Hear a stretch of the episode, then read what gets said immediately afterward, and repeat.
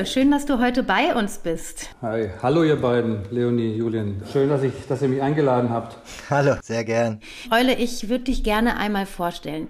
Du heißt ja mit ähm, richtigem Namen eigentlich Martin Eulenhaupt. Äh, wirst du so manchmal eigentlich noch genannt, Martin? Ja, von meiner Mutter. Wenn sie sauer auf dich ist, oder wie? nee, ach, das, ist, das ist schon länger her, dass sie sauer auf mich war. Das, äh, aber das war ja früher immer so auch in, in, in, einem, in einem schwäbischen Akzent und ich mochte dieses, diesen, Zungen, diesen schwäbischen Zungenschlag mit dem Martin. Das hat mich irgendwie total genervt. Und äh, wenn ich in Mexiko bin, wird manchmal, werde ich da auch mit Martin angesprochen. Da finde ich das irgendwie von rein phonetisch ganz, ganz okay. Da ertrage ich das gut, ja. Das klingt auf jeden Fall sehr schön. Ähm, Eule, ich würde dich einmal ganz kurz vorstellen für die wenigen, die dich vielleicht nicht kennen sollten. Du bist einer der Gründer der Fusion und damit auch Teil eines der gleichzeitig erfolgreichsten und auch unabhängigsten Festivals weltweit. Ähm, wir wollen mal ein bisschen durch eure Historie und auch die Entstehung der Fusion ähm, starten. Ihr habt 99, also vor jetzt mittlerweile 23 Jahren, den Kulturkosmos e.V. gegründet. Vielleicht beschreibst du noch mal, wie ist es dazu gekommen und was ist ist seitdem bei euch passiert? Ja, also muss man vielleicht ein bisschen vorher noch, Anfang 99 haben wir den Verein gegründet. 96 waren wir hier zum ersten Mal auf diesem Flugplatzgelände in Lerz mit einer kleinen Veranstaltung. So 94 haben wir in Hamburg das Kollektiv U-Side gegründet mit einer ganz kleinen Crew. Und muss man sagen, so an Anfang, Mitte der 90er war ja so ja, Feierkultur noch in, total in den Kinderschuhen. Klar, es gab schon Clubkultur. Trotzdem war so in dem Bereich einfach draußen feiern, da gab es ja, Goa Trends, Open Airs, die dann auch zunehmend mehr wurden. Aber ansonsten hat, glaube ich, aus diesem ganzen Veranstalterspektrum der Clubkultur niemand draußen gefeiert. Dann gab es die Pionen, die in Berlin angefangen haben, ungefähr zeitgleich. Und ähm, Ansonsten war da nicht, war, war, war da nichts. Ne? Also wenn man das mit heute vergleicht, damals, da ist man, da ist man auch noch weit gefahren für eine Party. Ne? Da mhm. gab es auch noch nicht jedes Wochenende was zum Feiern. Kannte man sich mit den Pionen schon damals oder?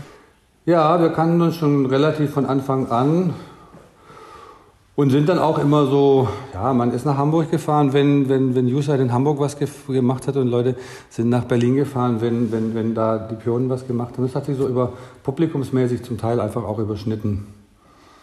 Ja, das ist spannend. Ich habe tatsächlich mit dem, äh, wo du es jetzt sagst, U-Side, habe ich das allererste Mal von ähm, Michi, Matt Mutter Michael gehört, dass das quasi so die Kinderschuhe der Fusion waren.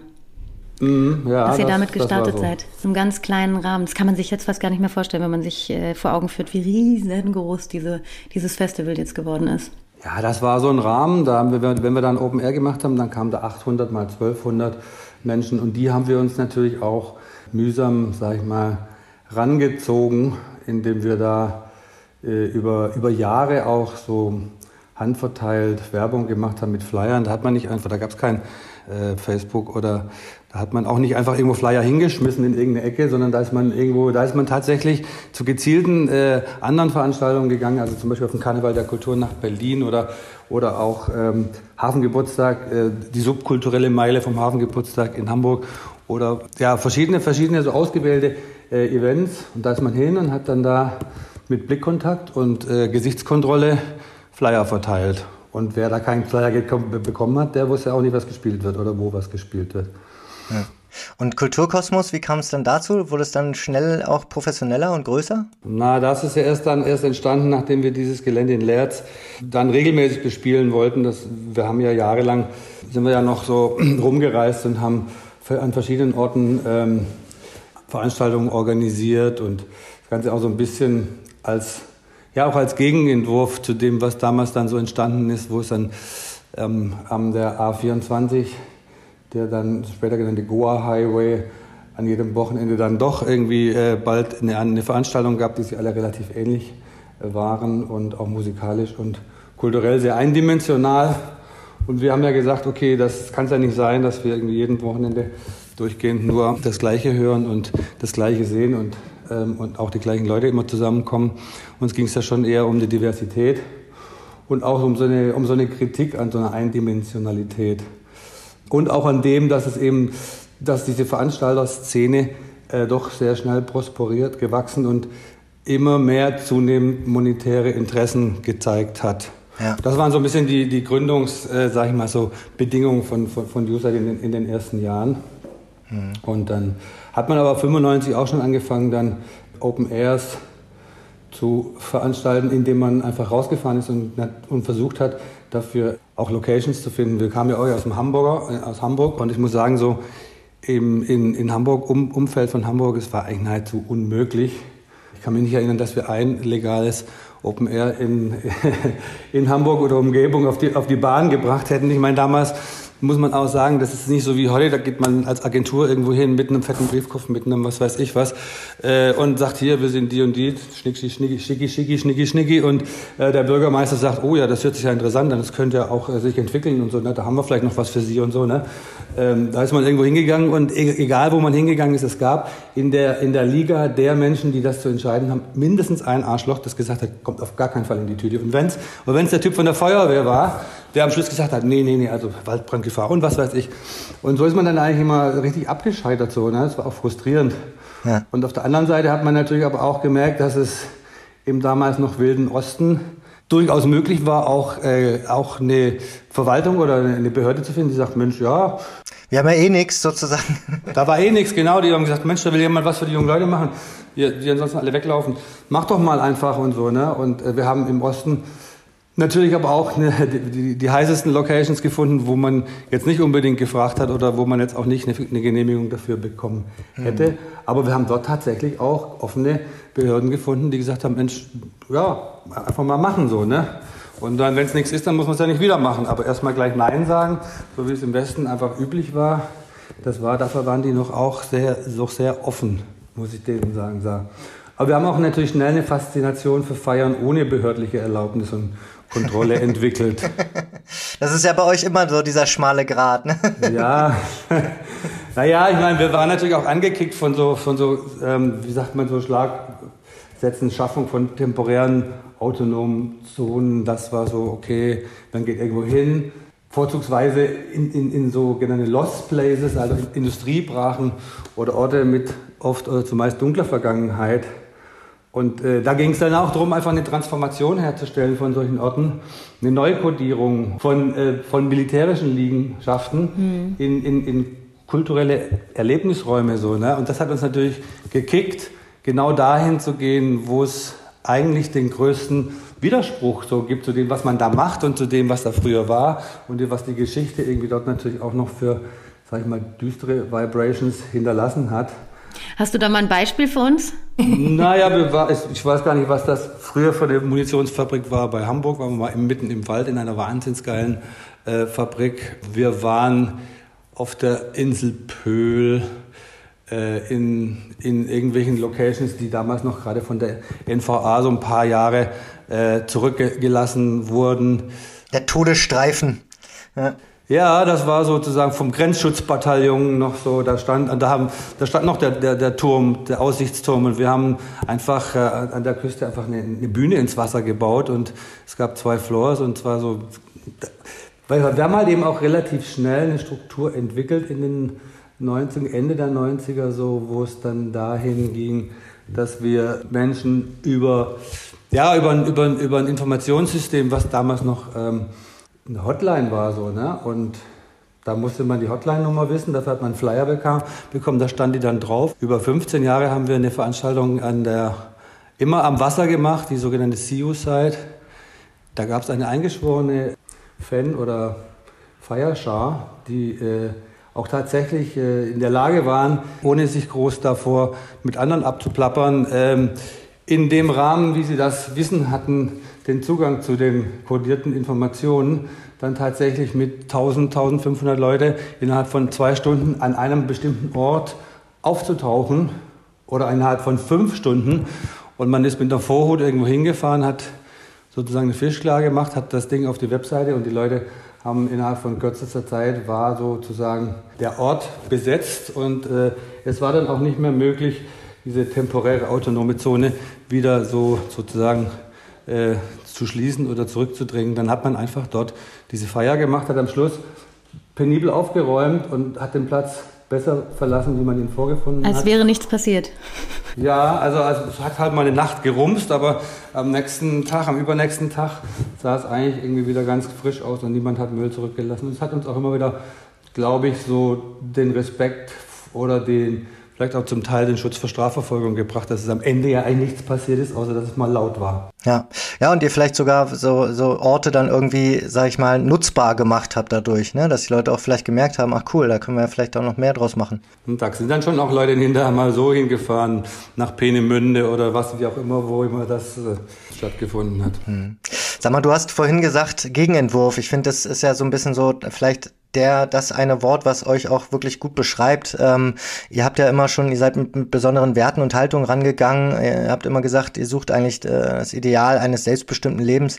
Ähm, und ihr wart damit auch natürlich auch Vorreiter für viele, viele andere Fest, äh, Festivals und Veranstalter, die jetzt später gekommen sind und vielleicht auch für eine komplette Szene, muss man sagen. Äh, war das immer für euch normal oder habt ihr euch das auch irgendwie überlegt? Wie würdest du die Philosophie auch so in Worte fassen und wie entwickelt sich sowas auch? Naja, ist schwer zu sagen, aber also für ein, für ein selbstbestimmtes Leben zu kämpfen ist, ist ja für die Mehrheit aller, die auf der Suche danach sind, ein, eher ein fortwährender Prozess, also ein Ideal oder oftmals auch eine schwer erreichbare Utopie. Aber ohne Frage äh, etwas, wofür es sich zu kämpfen lohnt. Aber wenn man das aufs Feiern bezieht, dann ist das Feiern ist, kann immer nur ein Teil davon sein. Feiern, also als, als Gegenteil von Funktionieren, ist garantiert, ist total wichtig und notwendig. Also notwendig, um, um den nicht selbstbestimmten Teil des Lebens, den Alltag, die Maloche, auch besser zu ertragen. Und trotzdem ist es eben nur ein Teil. Und irgendwie haben wir schon auch gesagt, dass am besten feiert sich dort, wo es eben nicht um finanzielle Interessen geht. Das ist unsere eigene Erfahrung ähm, aus, den, aus den Anfangsjahren und aus der Motivation raus, aus der wir gesagt haben, es muss auch eine Alternative geben zu dem, was sich hier so langsam abzeichnet, dass es hier immer mehr ums Geld und ums Geschäft geht. Uns ging es also von Anfang an ganz klar um eine Ablehnung von geschäftlichen Beweggründen und die Befreiung vom, des Feierns von jeglichem Kommerz. Hm. Es war schon so, niemand sollte und niemand wollte vor allem auch damit Geld verdienen. Das war überhaupt nicht der Punkt so. Ne? Also alle haben das aus innerer Überzeugung waren voll engagiert und, und Künstlerinnen, klar, die wurden bezahlt, nicht viel, aber, aber bei 20 Mark Eintritt, da war jetzt auch nicht so, ne, man musste ja die Toiletten, man musste, man musste ja trotzdem alles Mögliche bezahlen und ähm, es war ja auch nicht so, dass die Leute an der Bar irgendwie ne, so viel Geld gelassen haben. Da ist man mit einer Veranstaltung mit 1000 Leuten mit zwei Paletten Bier hingekommen, der Rest hat Wasser gesoffen und andere Sachen genommen und dann war klar, okay, wenn das Bier alle waren, vier, dann war es halt alle, dann gab es halt noch Wasser, war auch okay, da waren am Schluss nicht alle besoffen so, ne? Also es war eine ganz andere Feierphilosophie auch so ein bisschen so. Ja. Jetzt ist ja, jetzt ist ja auch irgendwie, ihr habt, ihr es ja auch geschafft, äh, finde ich, aus meiner Sicht, dass ihr sowohl, sage ich mal, dieses halbwegs unkommerzielle, ja, ähm, was sich natürlich auch über die Jahre wahrscheinlich ein bisschen verändert, als auch, sage ich mal, so diesen, diesen Underground-Aspekt. Also irgendwie die Fusion ne, es hat seit Jahrzehnten geschafft, das aufrechtzuerhalten ähm, und, und auch dafür zu stehen. Ähm, was muss man dafür eigentlich aktiv tun? Wie schafft man das? ich glaube, ich glaube am, wichtigsten, am wichtigsten ist, dass man, dass man authentisch ist und, und bleibt und, und, und sich aber auch mit seinem Schaffen immer wieder selbst, selbstkritisch reflektiert. So. Also es wird immer Veränderungen geben. So, ne? Also diese Geschichte von, von uns, die, die zeigt ja auch, dass es sich in den, in den Jahren von, einer, von einem kleinen Kollektiv mit, mit kleinen Veranstaltungen auf, auf, auf so eine große Sache äh, hin bewegt hat. Und, ähm, und trotzdem, also trotz Veränderungen durch Sachzwänge,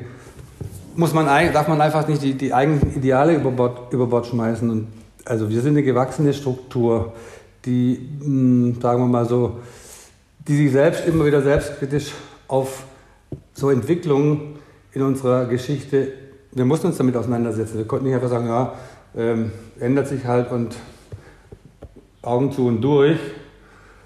Ne? Und äh, wir sind eigentlich ein sehr heterogener Haufen, aber, aber in, der, in, in entscheidenden Fragen, also was wir gemeinsam wollen, wie wir das Projekt weiterentwickeln, sind wir am Ende dann doch irgendwie eher äh, homogen. Und wir entscheiden von Anfang an, also seit 20 Jahren, alle Entscheidungen im gemeinsamen Konsens.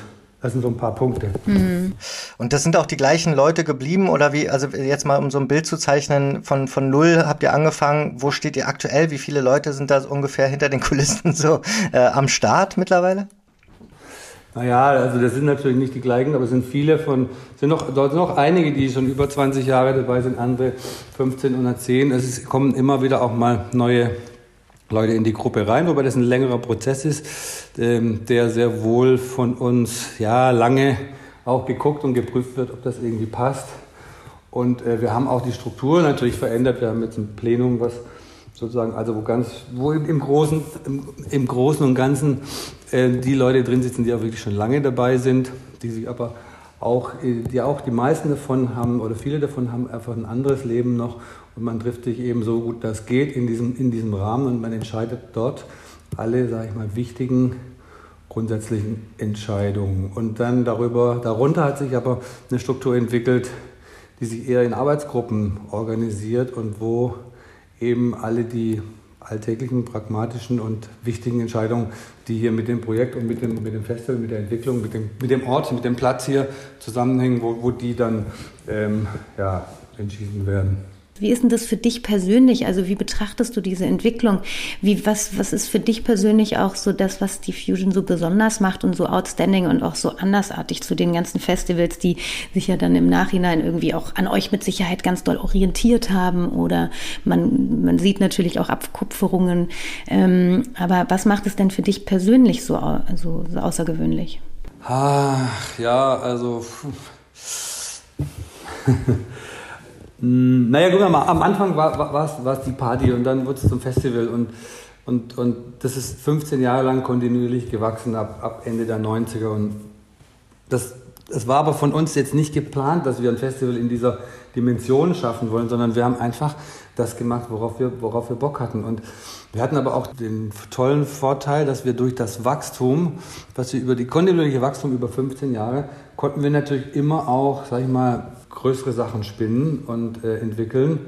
Und es hat sich immer irgendwie finanziell getragen. Ne? Wir mussten jetzt nicht immer den Preis erhöhen, weil immer klar war, es wird immer teurer, wir wollen immer mehr. Aber das ist so, es sind mehr Leute gekommen, wir hatten mehr Ideen, wir haben, wir haben uns eigentlich selten was verkniffen in dieser Geschichte, wo wir gedacht haben, oh, das würden wir gerne machen, aber irgendwie sparen wir uns das, weil kosten Haufen Geld oder so. Natürlich gibt's jetzt, haben wir nie die Sachen gemacht, die uns so richtig finanziell ruiniert hätten oder so. Es war ja auch immer so, alle haben alle haben ja auch für überschaubare Gagen ge gespielt, aber wir haben in der Entwicklung des Festivals einfach unglaublich viel Freiheit gehabt dafür, dass wir immer so ein Wachstumspotenzial hatten. Und zwar nicht so, dass bei fünf dann klar war, okay, wenn 5000 kommen, ja, dann, dann reicht der Platz nicht mehr, der Campingplatz oder so, wie, oder dann sagt die Behörde, äh, geht nicht oder so. Und das hat uns natürlich viel Freiheit geschenkt und ähm, hat viel Entwicklung ermöglicht. So, ne? Und es war halt auch von Anfang an eben nicht eine Produktion, die man macht oder so, sondern es war so eine, eine wilde Crew, die gesagt hat, wir machen dieses Festival und wir haben dann irgendwann ja dieses Gelände hier auch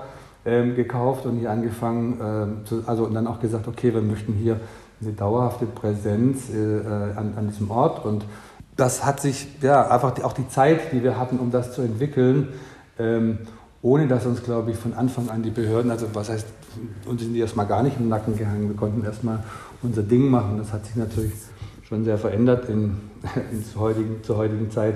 Aber wie, ich glaube auch, dass, dass man kann das nicht so richtig vergleichen mit dem oder mit dem Festival. Die sind auch alle unterschiedlich und es gibt auch durchaus kleine Festivals, die mit der ähnlichen, mit dem ähnlichen Spirit oder Empathie da auch an ihrem Festival ähm, wursteln und machen und entwickeln. Nur haben die, die, haben andere, die haben andere Zwänge, weil es zum Beispiel, weil es diese Wachstumspotenzial so nicht gibt und sie es auch nicht wollen zum Teil, weil sie natürlich auch sagen, sie sehen natürlich auch was von Moloch man äh, wachsen lässt, wenn man wenn, wenn es äh, wenn man es dahin bringt, dass man immer immer mehr Crew, immer mehr Belastung, immer mehr ähm, ja immer mehr Zwänge auch so hat so ne und die sagen ganz nicht, nicht, nicht zu Unrecht, lass es uns klein und muckelig halten. Und solange wir das irgendwie finanziert bekommen, ist es, mögen es die Leute auch äh, oftmals kleiner und, und feiner so, ne? Es sind ja auch die kleinen Festivals, die dann, die es dann auch so in sich haben zum Teil, ne? Und trotz alledem hat man bei euch das Gefühl, dass man auch da im Großen irgendwie so das Kleine finden kann. Ich glaube, das macht es auch irgendwie besonders. Das stimmt. Ja, das stimmt. Also es ist natürlich, es ist ein Festival, was eben nicht ein Festival ist, sondern was so divers ist, dass, dass jede und jeder auch seins oder ihr es irgendwie findet und das macht es dann auch, nimmt es auch weg von dieser eigentlichen Dimension, die es hat. So. Genau, und da bleibt dann diese Diversität einfach auch zu bestehen und, und man, äh, jeder findet irgendwie so seinen Spot. Kannst du denn für dich, so ganz persönlich gefragt jetzt, ähm, deinen intensivsten oder einen in, besonders intensiven Fusion-Moment, erinnerst du dich an einen? Gibt es da was, wo du sagst, das werde ich nie vergessen oder ist diese Frage absolut utopisch und du sagst, Leonie, dann müssen naja, wir zehn weitere Stunden labern insofern utopisch, dass wenn ich, wenn ich die Zeit habe, hier aufs Festival zu gehen und nicht irgendwie rumstress und mit so einem, mit so einem Scheuklappenblick durch, durch, äh, übers Festival laufe, so nach dem Motto, sprich mich nicht an, ich bin, ich bin in Mission und äh, ich bin gestresst. Also wenn ich dann mal loslasse und so, dann habe ich eigentlich jedes Mal äh, total schöne und einmalige er Erlebnisse so. Ne? so dann, die muss ich dann auch erstmal, den, den Raum oder den, den Rahmen muss ich dann erstmal schaffen. Das passiert meistens auch schon dann eher so gegen Sonntag, Montag, aber davor ähm, ja, freue ich mich oft, wenn ich, wenn ich, ich komme irgendwo hin, ich habe eine Band gebucht und ich sehe, wow, es ist äh, total viele Leute feiern die Band ab, keiner kannte sie vorher so. Da freut man sich natürlich jedes Mal, aber da gibt es da gibt's so viele Elemente, also viele Erlebnisse, die kann ich jetzt, kann ich jetzt nicht sagen, das war es, was mich am meisten gekickt hat. Ähm, wir haben es gerade eben schon angesprochen, wenn man sich jetzt so die Entwicklung von Festivals im Allgemeinen anschaut, dann ist, sieht man ja ganz klar auch eine Tendenz, dass es schon eher kommerzialisierter wird, dass es im Zweifel möglich ist, für jeden eigentlich ein Festival irgendwo auf dem Acker zu hauen. Ähm, wie stehst du zu dieser ja, inflationären Entwicklung bzw. Tendenz? Ja, also es ist schon tatsächlich, also inflationär ist glaube ich schon die richtige Bezeichnung. Wobei jetzt, man muss natürlich jetzt auch sagen, also vor Corona ist es so sukzessive an so einen Punkt gekommen, wo man sich gefragt hat, okay, wie viel Festival braucht es eigentlich noch? Zumal auf vielen Festivals ja auch ein sehr ähnlicher ähm, äh, Erlebnisrahmen bedient wird. So, ne? Und man sagen kann, okay, kenn, kannst jetzt nicht sagen, kennst du eins, kennst du alle, aber kennst du manche, kennst du viele oder so. Ne? Also so. Und äh, es wurde auch so ein, so ein Style dann auch kopiert über viele Jahre, wo man am Schluss gedacht hat, okay, als wir angefangen haben, ähm, so eine Bühnenbau mit Brutalismus, also Beton, Silhouetten und sonst was, da haben andere noch, äh, da haben andere erst angefangen, äh, äh, Schwarten zusammenzuschrauben, wo wir gedacht haben, können wir nicht mehr sehen, haben wir jetzt irgendwie zehn Jahre hier bald gehabt oder so. Ne? Und du, trotzdem hast du gemerkt, das ist, das ist ja global, du hast dann, gehst in anderen Ländern auf Partys und plötzlich kriegst du so, wirst du mit so Styles konfrontiert, wo du denkst, na, es könnte bei den Bachschelfen sein oder sonst wo, oder vor zehn Jahren so, ne?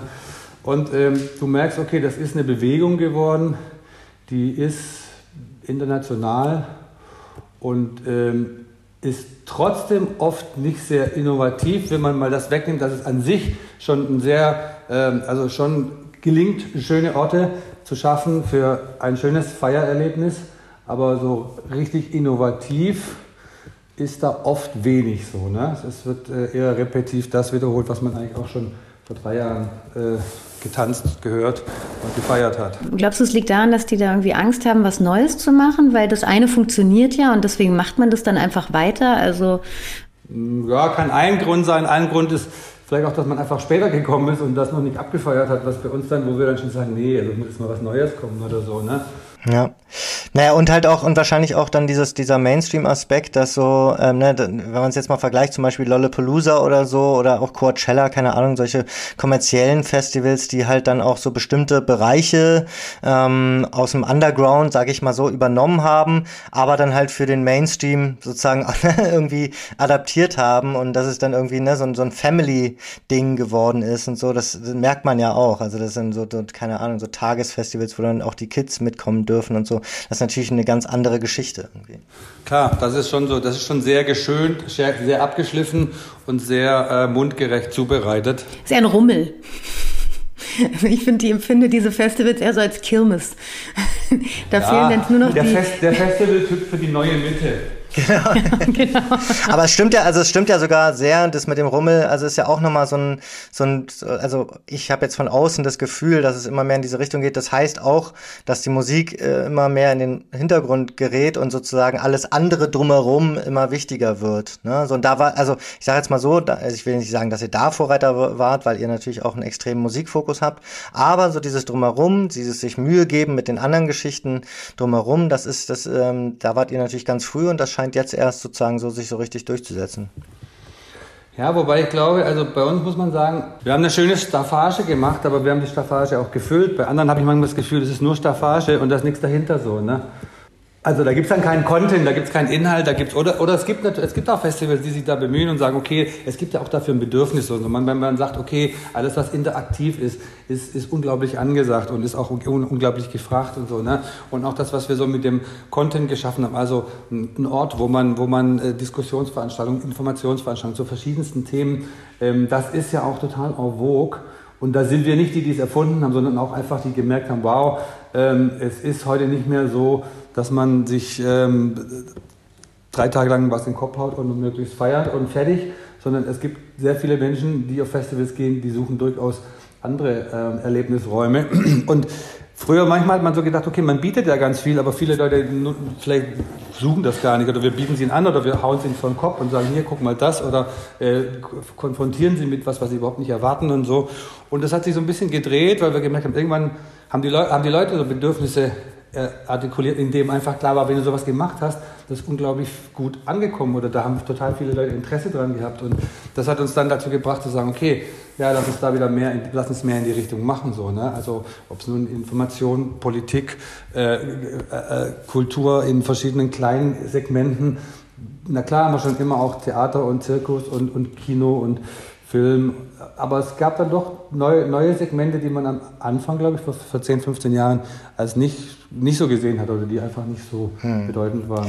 Und ihr habt ja auch, also im Gegensatz zu, weil du auch gerade sagst, so mit Leben befüllen, was andere dann vielleicht nicht ganz so gut schaffen, ihr habt es ja irgendwie auch so gemacht, dass ihr ja auch wirklich in der Tiefe auch kollektive Vereine, Gruppierungen ähm, reingeholt habt, ähm, die dann auch, ne, ich sag mal, ähm, ähm selbstständig äh, Dinge organisieren etc. Wie kam das eigentlich? Ähm, war das von Anfang an auch Teil ähm, eurer Veranstaltung oder ähm, und hat sich dann vergrößert oder wie muss man sich das vorstellen? Und wie sucht ihr die aus? Ja, das ist natürlich, also am Anfang waren wir eine Gruppe, wir hatten zwei Floors, das haben wir noch mit 15 äh, äh, Menschen auch so geschafft. Dann hat man nochmal 30 Freunde gehabt, die noch an der Bar mitgeholfen haben. Dann hat man so ein, hat man damit was äh, auf die Beine gestellt. Das ist natürlich in der Dimension, wie es dann gewachsen ist, mit 10.000, mit 20, 30, 50.000, war natürlich das Gelände war riesig, man konnte das entwickeln, man konnte, man konnte ja das aber auch nicht selber alles machen. Das heißt, man hat natürlich Allianzen gesucht mit anderen kreativen Gruppen und wir haben die jetzt schon auch bewusst ausgesucht nach den Aspekten, wo wir denken, okay, das ist spannend, was die machen und nicht jeder, nicht, nicht, nicht alle, die meinen, sie wollen mal einen Floor organisieren, ähm, bekommen bei uns die Möglichkeit, ein Floor zu machen. Das ist äh, eher die Ausnahme. Wir sind zum Teil auch wirklich äh, in anderen Ländern auf Gruppen gestoßen, in Frankreich, die, die uns gekickt haben mit dem, was sie da gemacht haben. Und wenn es Kunst und Objektkunst und, und, und Skulpturen waren und dabei eine lustige Bar betrieben, gesagt, er wollte nicht mal zu unserem Festival kommen. Wir sind aus verschiedenen, ja, auch Ausländ ausländischen Kreisen oder Gebieten sind dann Menschen hierher gekommen und haben gesagt, okay, sie, sie klingen sich hier mit ein. Leute, die früher auf anderen Festivals, die früher auf Cla bei Glastonbury äh, über Jahre mitgearbeitet haben, die irgendwann hier waren, das hier so toll fanden, dass sie hier auch hängen geblieben sind. Also so unterschiedlichen Quellen, sage ich jetzt mal, hat sich das, äh, das Netzwerk zusammen strukturiert. Hm. Aber dann, äh, man erzieht ja, also, oder man nimmt dann ja auch so manche Kollektive, jetzt nehmen wir mal Beispiel Bachstelzen oder so, die nimmt man dann ja auch richtig auf die Reise komplett mit und wird gemeinsam erwachsen, ne? Ja, das stimmt. Also es, es gab schon durchaus die, meisten Gruppen, mit denen man irgendwie angefangen hat, hat man, ja, mit denen ist man auch äh, gemeinsam durch die Geschichte gegangen, so, ne? Hm. So, und jetzt müssen wir mal kurz aufs Thema Pandemie mal schauen. Äh, wollen wir einmal kurz ein bisschen zurückblicken. Ihr hattet jetzt ja eine, eine extrem ähm, spannende Zeit in den letzten Tagen, Wochen. Natürlich auch, weil ihr wie alle anderen natürlich auch hart äh, getroffen wurdet ähm, von, von der Pandemie, genauso wie von den politischen, ähm, sag ich mal, äh, Maßnahmen. Jetzt gleit uns doch mal ein bisschen durch. Wie war das bei euch? Was waren eure Gedanken dazu und wo seid ihr jetzt mittlerweile angekommen gerade? Hier, das ist ja eine längere, eine längere Geschichte, die wir, die wir, haben wir, die, wir haben wir aufgeschrieben und zwar ganz absichtlich in so einem Logbuch, weil wir, weil wir gedacht haben, ey, wie willst du das in der Chronologie wahrnehmen, was in den letzten Monaten eigentlich immer die gleiche Scheiße war, aber trotzdem irgendwie natürlich uns emotional und in Hoffnung und Verzweiflung so hin und her hin und her geworfen hat. Und weil wir gemerkt haben, das kann, wir kriegen das gar nicht hin. Wenn wir jetzt mal kurz zurückdenken, was war äh, im Mai, was war im Februar, was war wie und so, dann haben wir, dann haben wir gemerkt, okay, wir müssen das mal aufschreiben und mal versuchen, an so ein paar chronologischen Daten auch nochmal zu reflektieren, was war denn wann, wie, wo. Das ist eine längere Geschichte, die kann man ähm, auch auf der Webseite ganz gut nachlesen. Und aus dem geht schon so hervor, dass es natürlich eine Sache zwischen ja, zwischen Hoffnung und Zweifel und äh, Ärgernis und äh, ja, ich weiß nicht, wie man das äh, wiedergeben kann. So, ne? Das ist jetzt natürlich, da können, wir länger, da können wir länger drüber reden, aber wir haben auf jeden Fall am 12. Mai mussten wir, recht, äh, mussten wir die, die, das Festival zum zweiten Mal in Folge absagen bzw. verschieben. Und das haben wir natürlich auch gemacht.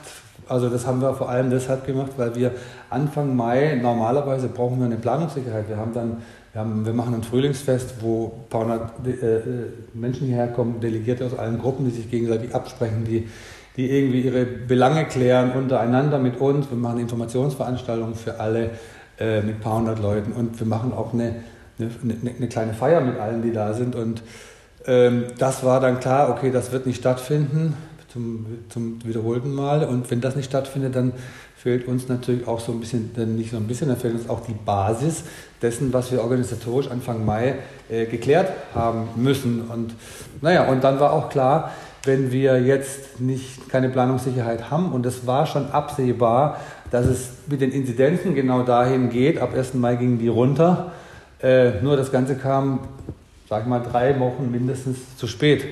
Und das war ja auch eine, eine unserer äh, maßgeblichen Kritiken auch an die Politik, weil die uns letztendlich auch, ja, wie wir geschrieben haben, mit Zorn erfüllt hat, dass, äh, dass die Politik die auflaufende dritte Welle einfach stehenden Auges ignoriert und der Wirtschaft zuliebe hm, über Monate einfach konsequentes Handeln, sprich Lockdown verhängen unterlassen hat. Ne? Wenn das, in, wenn das vor Ostern passiert wäre, dann hätte uns genau dieses Zeitfenster wäre uns geblieben, mit dem wir jetzt, wenn vielleicht nicht durch eine Verordnung von, durch das Land, dann zumindest mit einer Klage durch die Gerichte, könnten wir, äh, hätten wir das jetzt äh, durchziehen können. So, ne? Und ähm, das war eben ab, ab Anfang Mai nicht mehr, nicht mehr zu sehen. Da standen wir mit dem Rücken zur Wand und mussten dann auch sagen, okay, wir müssen wieder. Obwohl, obwohl wir drei Monate vorher, zwei Monate vorher gesagt haben, wenn, in, wenn im MV Tourismus stattfindet, werden wir auch dieses Festival feiern. Das war unsere, unsere feste Parole. Und jetzt haben wir noch nicht mal Ende Juni. Der Tourismus ist voll offen und äh, wir haben Festival abgesagt, aber zumindest Alternativveranstaltungen für August angesetzt. Genau, da sprechen wir auch gleich nochmal drüber. Ich muss ganz ehrlich sagen, als ich gehört und gelesen habe, wir finden statt, habe ich mich sehr, sehr gefreut. Ähm, natürlich gab es dann den Moment, ah, wird das wirklich stattfinden? Ähm, ich habe mich allerdings auch deswegen gefreut, und das hast du ja gerade eben auch ähm, quasi gesagt, ihr hättet mit diesem Schritt natürlich auch einen Schritt, ihr wärt mit diesem Schritt einen Schritt gegangen in die Richtung, dass irgendwann auch keine dass es keine Diskussionsflächen mehr gibt. Also wenn dann nichts passiert und ihr habt ja ein wirklich sehr, sehr ausgetüfteltes Hygienekonzept gehabt mit, äh, ich weiß nicht wie vielen zig Punkten, ich habe sie mir alle durchgelesen und es klang alles ähm, sehr ähm, stichhaltig und mit Hand und Fuß durchdacht. Ähm, wie fühlt sich das denn jetzt im Nachhinein an, wenn man jetzt merkt, du sagtest es gerade, die Tourismusindustrie ist einfach wieder voll offen, ihr habt euer Festival absagen müssen, hättet es wahrscheinlich zum aktuellen Stand wie sich die Inzidenzien jetzt entwickelt haben, machen können. Wie, wie, fühlt sich das jetzt an? Ach, das ist so ein bisschen gemischt, weil auf der einen Seite haben wir auch gemerkt, es wäre schon sehr, sehr ambitioniert gewesen mit dem Vorlauf von Anfang Mai bis jetzt ähm, dieses Konzept, wie wir es geschrieben haben. ohne es auch ähm, ja, aus, aus, ohne, mit so einem Erfahrungsbackground, aber schon natürlich sehr logisch und das wurde uns auch von allen möglichen Fachleuten attestiert, dass es wirklich Hand und Fuß hat. Aber auch alle haben gesagt, es ist schon sehr ambitioniert. Und ich muss sagen, die Situation jetzt, äh, jetzt haben wir hier den 14., also sozusagen knapp zehn Tage vor dem Festival, wenn ich jetzt denken würde, okay, wir hätten jetzt ein Labor, müssten ein Labor in Hamburg haben, wir müssten irgendwie in Leipzig Halle irgendwo eine Struktur haben, die 10.000 Leute testen kann, wir müssten hier, das wäre schon so ambitioniert gewesen, dass wir alle hier total am Rotieren wären, so, ne, und es ist auch so in der Geschichte, ganz ehrlich, es hat vieles nicht beim ersten Mal geklappt, was wir hier eingeführt haben. Und da war klar, das kann, das, da gibt es keine Probephase. Das muss von Anfang an klappen. Da sind sehr viele Leute ähm, involviert, auf die, für die, die alle mit äh, wichtig sind und wo es eben nicht mal nicht klappen kann, sondern wo es klappen muss. Und ähm, naja, und das war so ein bisschen auch, ja, muss ganz ehrlich sagen, auch eine gewisse Erleichterung zu merken, okay, wir machen das, wir haben das Konzept, haben wir nicht umsonst gemacht, wir haben das Testkonzept jetzt auch für August, September und wir sind aber jetzt in einer anderen Situation und wir können erstmal noch mal gucken, inwiefern wir das zu 100 Prozent anwenden, inwiefern wir da noch was downgraden, inwiefern wie die, wie die Pandemie sich weiterentwickelt. Und wir sind jetzt in der Perspektive auf äh, in, in äh, acht Wochen, äh, neun Wochen, dass wir sagen, okay, da ist natürlich ja, das, das kriegen wir natürlich super. Wir haben jetzt hier das Labor am Laufen, wir haben irgendwie eine Teststation, die wir hier betreiben für natürlich jetzt tatsächlich für den Tourismus. Ähm, also eine gewisse, äh, ja, es ist kein Groll, aber es ist natürlich so, es ist schon so ein bisschen bitter, wenn wir, wenn wir jetzt nicht, wenn wir, wenn wir nicht wüssten, wir haben, wir haben drei Veranstaltungen und dazu noch zwei Theaterevents, also machen hier fünf Wochen in Folge Kultur auf diesem auf diesem Gelände und es wird eben nicht wie im letzten Jahr ein kulturloser Sommer im Kulturkosmos. Wenn das nicht wäre, dann wäre es sehr frustrierend. Und weil das aber ist und wir darauf jetzt zuarbeiten und auch ein paar Projekte, äh, ja, ganz gut äh, ist, dass noch ein bisschen Luft ist, ähm, äh, sind wir jetzt nicht frustriert. Ja, das ist ja auch etwas, was ähm, im Endeffekt, wie du schon sagtest, wir wollen ja auch nicht, dass ihr jetzt eure gesamte Energie irgendwie in, äh, in dieses Jahr steckt und dann läuft man Gefahr, dass ihr vielleicht beim nächsten Jahr keinen Bock mehr habt. Erzähl uns doch mal ein bisschen oder ja, erzähl mal ein bisschen, was ist jetzt die Idee, was, was gibt es alternativ? Naja, also zum einen muss man erstmal gleich sagen, es gibt jetzt nicht, wie die Presse jetzt lanciert hat, die Fusion findet doch statt, sondern die Fusion, die Fusion ist verschoben auf nächstes Jahr. Und äh, äh, alle, glaube ich, die sich ein, die ein Fusion-Ticket hatten, sind auch jetzt in dem, äh, in, in, dem Verständnis, dass das Ticket, äh, wenn sie das behalten, in nächstes Jahr den Zugang zu einem umfangreichen fünftägigen Festival ermöglicht, dass sie deshalb auch das behalten. Und von uns war von Anfang an klar, wir können sich so in kleineren Veranstaltungen, die nicht nur von der Menge der Besucherinnen, sondern auch von dem, wie das, äh, wie, wie die, von dem, was es hier weniger divers ist, dass es ein, kleines, ein kleinerer Rahmen ist einfach. Das können wir nicht als Fusion bezeichnen, das wollen wir auch nicht, das haben wir von Anfang an gesagt. Das heißt, das ganze Ding hat dann immer äh, hier den Arbeitstitel Plan C gehabt und irgendwann mal klar, es muss jetzt einen Namen haben. Es gab keine richtig knalligen Vorschläge am Schluss. Äh, ist Planet, Planet C, Alpha, und dann kam die, dann kam die Benennung der, der Mutanten, Alpha, Beta, Gamma. Ich gesagt, genau das ist es. Planet C, Alpha, Beta, Gamma. Wir haben einen Namen, super. Und äh, ja, das wird, das wird ein Event, wo man sagt, okay, Freitag ist Anreise, Freitagabend geht's los. Es hat so ein bisschen so eine Struktur, wie man es auch früher vielleicht gehabt hat, ein bisschen gemächlicher. Am Freitag ankommen, mal Leute treffen, kommunizieren. Es gibt auch dann einen Floor, es gibt Kino, es gibt Theater und ähm, einfach auch so, ein, ja, so eine Kommunikationsinsel. Äh, und am Samstagmorgen um sechs zum Sonnenaufgang geht dann der Rums auf der, neuen, auf der neu gestalteten Turmbühne los. Das ist dann sozusagen die Einweihung der neuen Turmbühne. Und das zieht sich dann bis zum Sonntagabend. Und dann, ja, dann wird es noch einen Ausklang geben, ein bisschen After Hour. Also es ist eher so ein, so ein, so ein, so ein ja, so ein Rahmen, den man früher Festival nannte. Heute wird man eher sagen, ja, Veranstaltung.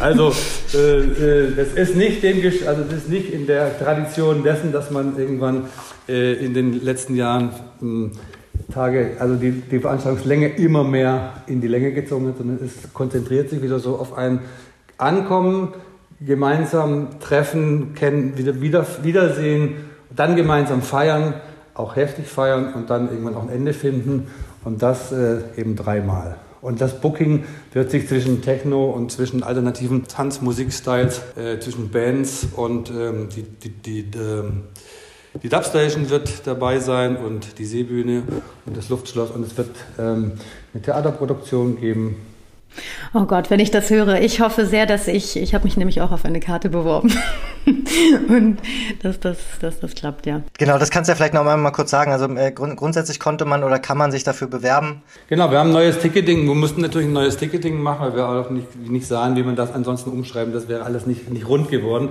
Das gibt für 100 Euro inklusive PCR-Test ein Ticket für die drei Veranstaltungen jeweils. Man kann sich nur auf eine bewerben.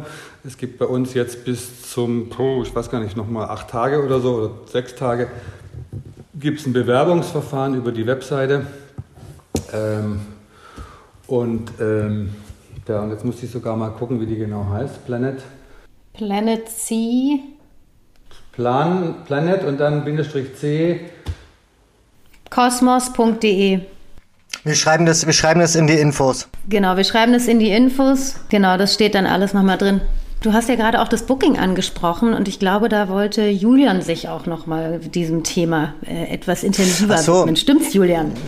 Ja, naja, gut, ich meine, äh, zum einen ähm, wäre da mal die Frage, wie ihr äh, da grundsätzlich vorgeht, also so, ähm, was so ein bisschen euer Credo da vielleicht auch ist. Ähm, und äh, warum glaubst du, dass so ein äh, auf der Fusion-Spielen eigentlich so ein Ritterschlag für viele Künstler ist? Ich weiß es nicht, also an, an der Gage kann es nicht liegen, so, ne? ähm, aber ich glaube, es liegt eher da, daran, dass es hier, glaube ich, vielleicht so eine richtig, richtig geile Fire Crowd und eine super Artist-Betreuung und also alle die ganzen, die ganzen Sachen, die da zusammenspielen, dass das auch für Künstlerinnen so, wenn die hierher kommen, wirklich auch ein Aha-Erlebnis ist, auch wenn die sonst irgendwie, sag ich mal so, im größeren Stil anderweitig zugange sind, ist das hier, man spielt hier nicht, weil man Geld verdienen will, das, da kann man dann woanders hingehen, aber wenn man hier spielt, hat man, hat man ein Erlebnis, ähm, was viele in ihrem, ja, sag ich mal, kommerziellen DJ-Dasein oder Künstlerdasein ja auch selten, selten nur noch antreffen. Und die, die nicht in diesem Kommerzzirkus unterwegs sind, von das, was ja, was ja die Mehrheit der Menschen ist, die hier spielen, für die ist es natürlich auch schon, ja, Ritterschlag ist ein blödes Wort, aber für die ist es natürlich geil, auf der Fusion zu spielen, ist schon auch so ein, Renommee oder auch ein Erlebnis einfach. Das ist einfach auch ein Erlebnis, äh, äh Teil dieses Riesenprozesses. Wir haben tausend tausend verschiedene Künstlergruppen, also nicht, nicht Artists, sondern Acts äh, in fünf Tagen. Und äh, wenn man da irgendwie in irgendeinem Rädchen ähm, mitdreht und irgendwo die Leute äh, bespielt, begeistert, äh, zum Ausrasten bringt oder zum Nachdenken oder was auch immer, dann ist das auch natürlich schon Teil eines, ja, einer richtig großen Geschichte. Ne, diese Gemeinschaft ist es, glaube ich, auch einfach, die dann so diese Besonderheit und diese, dieses, diesen, ja, diesen Vibe da irgendwie auch ausmachen, der wahrscheinlich einfach auch ganz, ganz, ganz außergewöhnlich ist. Dadurch, dass hier 10.000 Leute äh, aus im allergrößten Teil ehrenamtlichen Motiven und, und, und Hintergründen mitarbeiten und dass es hier natürlich auch in allen Ecken äh, für die Belange der Menschen, die hier feiern und für die, für, für die Belange der Menschen, die hier kommen und die hier spielen, irgendwie auch Menschen gibt, die sich darum kümmern, die gucken, dass alles rund läuft. Und das merkt man natürlich, wenn man hierher kommt. Und man kennt das ja auch zum Teil einfach anders. Man kommt auf, also auf andere Veranstaltungen und man merkt irgendwie, ja, äh, sag ich mal, vorne, vorne hui, hinten pfui so, ne? Also. Hm. Und sag mal, habt, habt ihr eigentlich gemerkt auch jetzt, also was, was war jetzt auch im Booking-Bereich von den Bands und so weiter, der Einfluss der Pandemie? Also da müssten dann jetzt ja eigentlich dann so die dreifache Men äh, Menge Schlange stehen. Merkt man, spürt man sowas und äh, spürt man da vielleicht auch eine andere Verantwortung oder? Also bisher stehen noch gar nicht viele Schlange, weil sich das jetzt gerade, glaube ich, erst so langsam Bahn bricht, dass man überhaupt glauben kann, dass im Herbst irgendwas geht. Und wir kriegen jetzt natürlich wieder ein paar mehr Mails im Booking-Account. Aber das war jetzt über zehn Monate lang extrem ruhig, was ich auch manchmal genossen habe, dass nicht jeden Morgen, wenn du den Rechner aufmachst, du denkst so, äh, also trotzdem ist natürlich klar, ich glaube, die meisten, viele haben auch, also gerade von den internationalen Acts haben wir dieses Jahr sowieso äh, Touren international abgesagt. Und, und es haben ja auch, jetzt sind ja auch andere Bands oder Künstler, jetzt nicht alle, äh, sag ich mal, am Machen, am, klar, also niemand hat groß gespielt, Äh, niemand hat, alle sind raus aus der Routine, alle sind raus. Äh, viele haben sich vielleicht auch jetzt hoffentlich kreativ engagiert und äh, die, die, Zeit genutzt.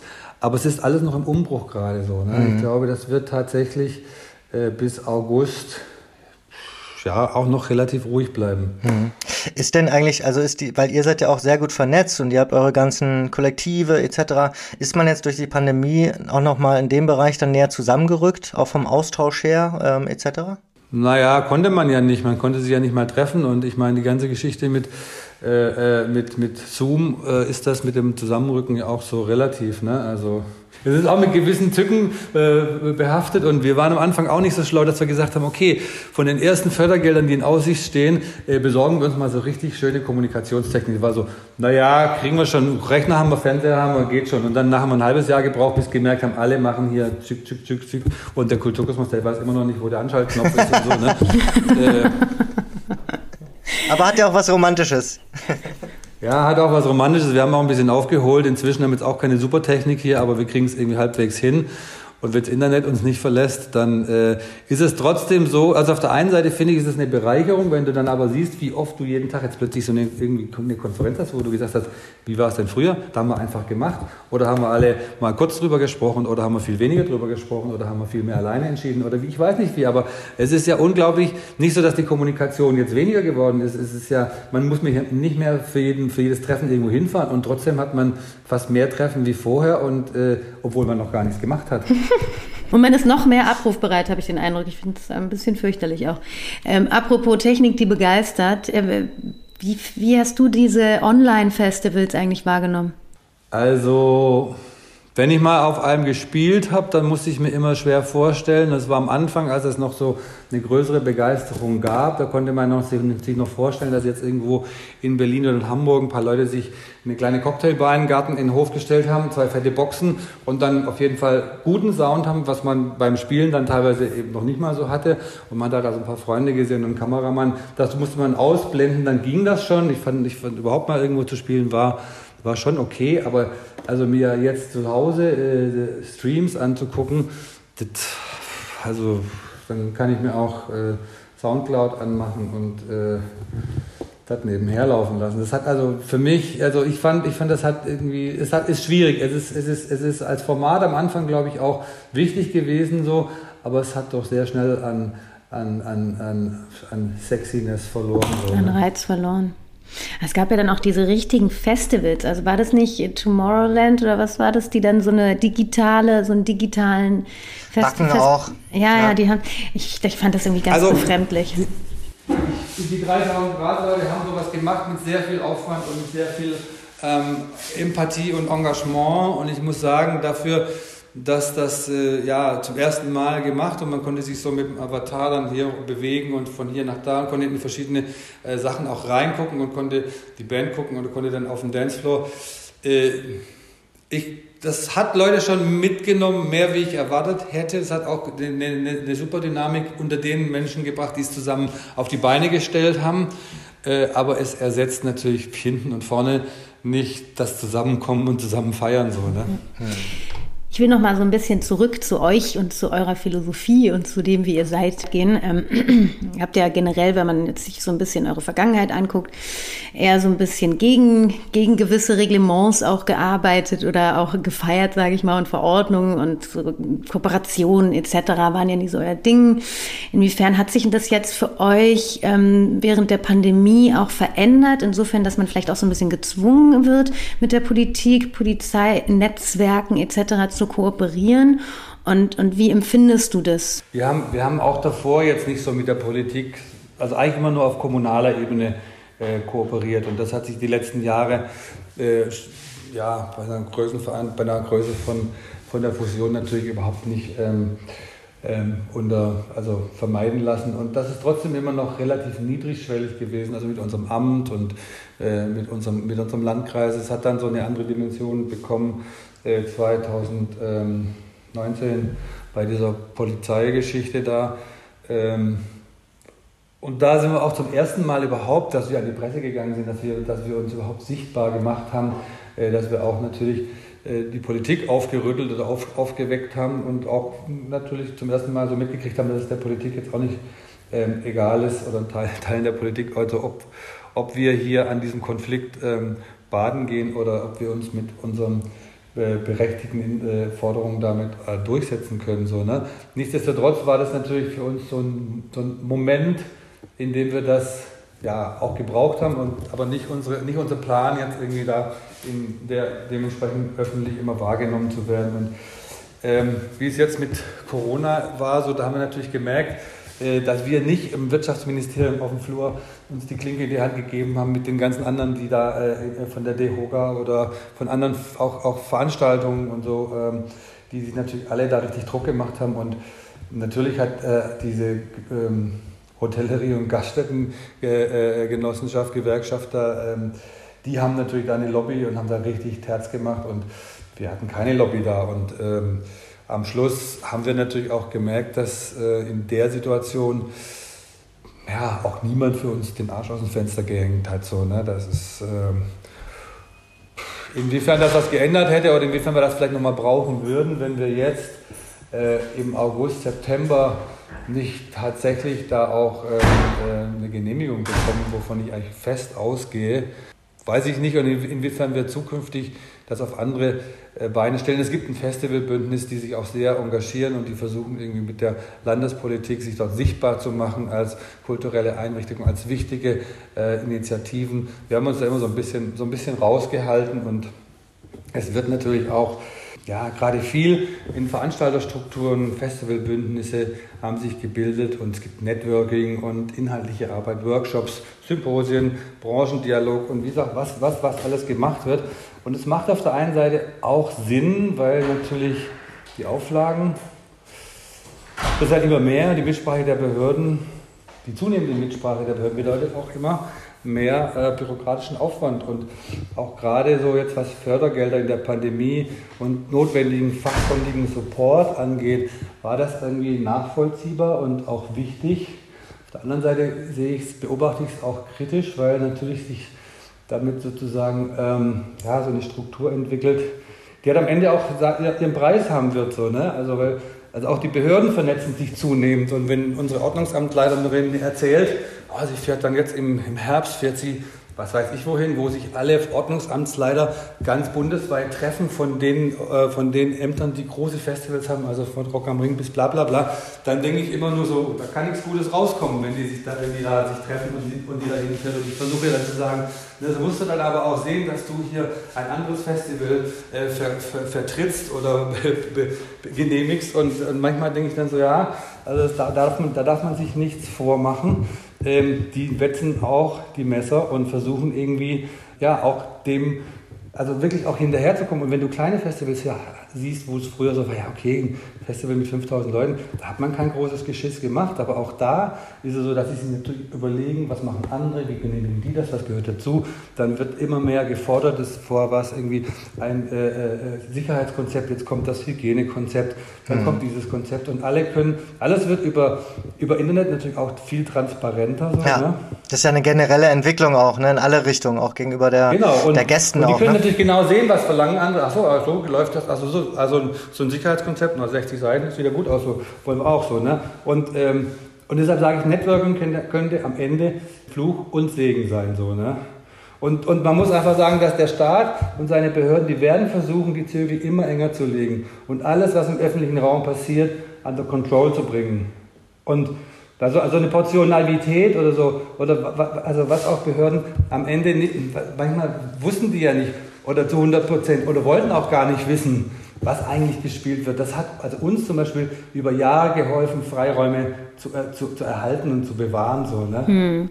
Und das ist ja auch im Endeffekt, wenn man das jetzt so hört, der, das komplette Gegenteil zu dem, wie es eigentlich mal angefangen hat. Ne? Und irgendwie hat man fast so das Gefühl, und das ist jetzt mein Eindruck gerade, ähm, dass man äh, neben all den bürokratischen Net Netzwerke, was ja, wie du schon meintest, auch irgendwie gut ist, dass die Leute sich gegenseitig irgendwie versuchen zu unterstützen, aber irgendwie fühlt sich das fast so an, als würde man den Grund des Ganzen ein bisschen aus den Augen verlieren, nämlich dass es halt eben auch darum geht, dass sich irgendwie Künstler zusammen zusammentun, dass man auch autonom ist und autark ist und ähm, dass es eben halt auch um etwas geht, was vielleicht gar nicht immer so transparent sein muss. Und weil man da dann diesen Mythos auch aufrechterhalten kann dadurch.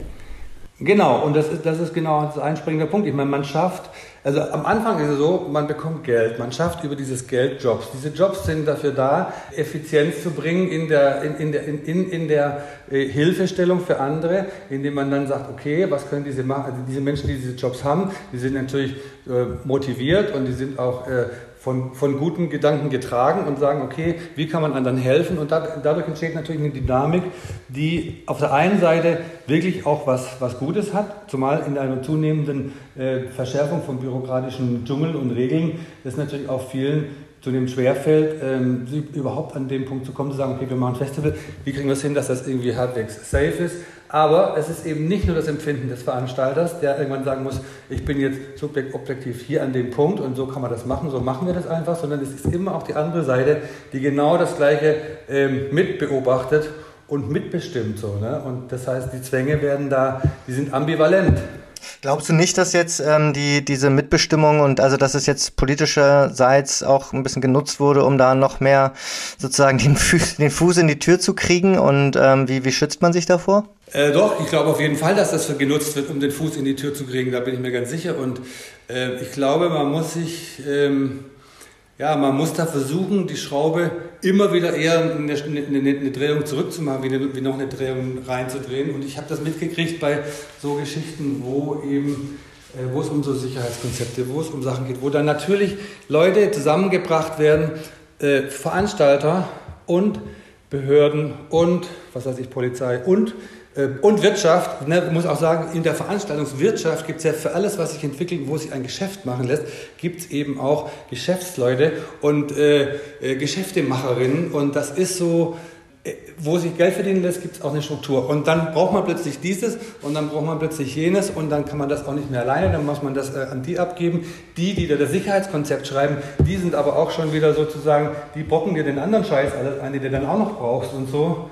Und ähm, ich habe mit Leuten zusammengesessen, wo ich gesagt habe, Leute, ähm, ihr braucht gar kein Sicherheitskonzept rein rechtlich.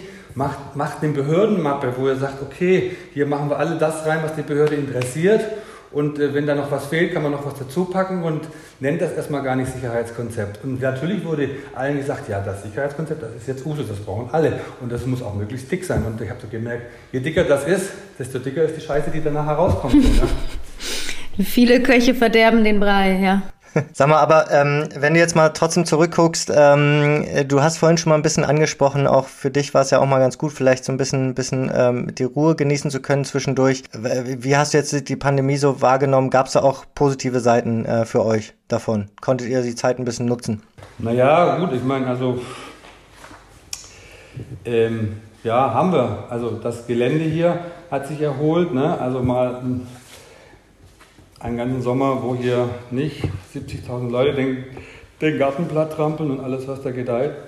Das war auf jeden Fall kein Fehler und letztendlich für uns, wir haben ja 2017 mal ein fusionfreies Jahr gemacht nach, nach 20 Jahren äh, nonstop und haben gemerkt, okay, das war für uns, für alle assoziierten Gruppen, für alle Mitwirkenden, abgesehen von den Menschen, die gerne aufs Festival zum Feiern, also gekommen, abgesehen vom Publikum oder von unseren Gästen, war es für alle Mitwirkenden auf jeden Fall mal eine Wohltat, ein Jahr lang sich auch um andere Sachen kümmern zu können. Da war uns schon klar, das wird nicht wieder 20 Jahre dauern, äh, bis wir an den Punkt kommen, sagen wir lassen jetzt mal wieder ein Jahr ausfallen. Aber das ist natürlich nach zwei Jahren Corona-bedingt jetzt zum zweiten ausfällt, das war natürlich überhaupt nicht absehbar. Und man freut sich drauf, dass wenigstens jetzt eine kleine, eine kleine Edition wieder, wieder losgeht. Da hat man ja wirklich einen Lichtblick jetzt.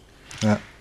Ja, und ich meine, also die Entschleunigung, die am Anfang alle total abgefeiert haben, äh, die dann spätestens im, im letzten halben Jahr äh, dann echt nur noch hart zu ertragen war, also die sollte uns schon lehren, irgendwie, dass, dass, also, dass manchmal, dass weniger manchmal mehr sein kann und dass man, ne, also dass wir uns wirklich kritisch fragen müssen, ob es denn äh, wirklich wieder so, so doll werden soll und äh, wie es vorher war. Absolut. Und, und, und ich glaube, was auch krass ist, finde ich, dadurch, dass die Entwicklung jetzt wieder so schnell geht, also sowohl, sowohl des Pandemiegeschehens, aber als auch, finde ich, in den Köpfen der Menschen, ja, ähm, hoffe ich sehr, dass, dass sozusagen auch wirklich einiges davon dennoch übrig bleibt und nicht sofort wieder auf ähm, den Schalter umgelegt und Normalität. Ne? So. Ja, also ich hoffe auch, dass, dass wir als Gesellschaft so sozusagen so eine freiwillige Transformation zu, einem, zu einer nachhaltigeren Lebensführung Äh, und auch natürlich als Hedonistin, also etwas auch vielleicht gemäßigte oder gepflegte Feiern äh, mit mehr Wertschätzung für, für, für alles, was wir, was wir lieben und jetzt seit 15 Mon Monaten vermissen. Aber es war davor ja auch